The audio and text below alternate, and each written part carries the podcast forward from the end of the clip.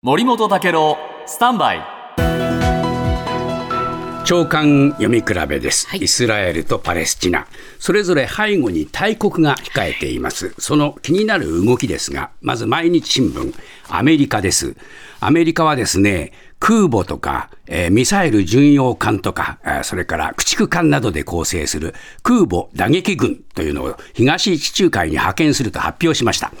これはですね、イスラエルに対する他国組織の敵対行為を牽制する狙いとこう言ってるんですよ。うん、この、えー、他国組織、これを意識してるってことですね。で、イスラエルは、いや、アメリカは、イランがあその後ろ盾になっているレバノンのシーア派組織ヒズボラ。これがイスラエル北部の国境地帯でまた攻めてくることを警戒してるんですね。そうするとイスラエルは二面、二正面作戦やらなきゃならない、はい、こういう状況です。で一方、日本経済新聞ですけれども、そのイランは何と言っているかというとですね、えー、これね、イランのですね、えー、外務大臣、もしイスラエル軍がガザへの攻撃を続けて地上侵攻に踏み切った場合、イランも対応せざるを得ない。これね、結構激しいでしょ？こういう警告をやっぱり発してるというんですね。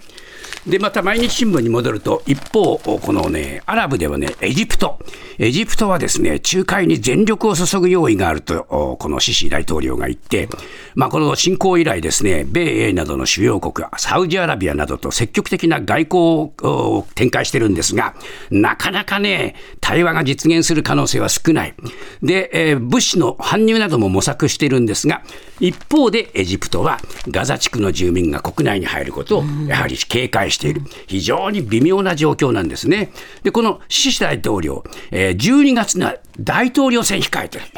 これがやっぱりね、微妙に国内の影響があるわけですね。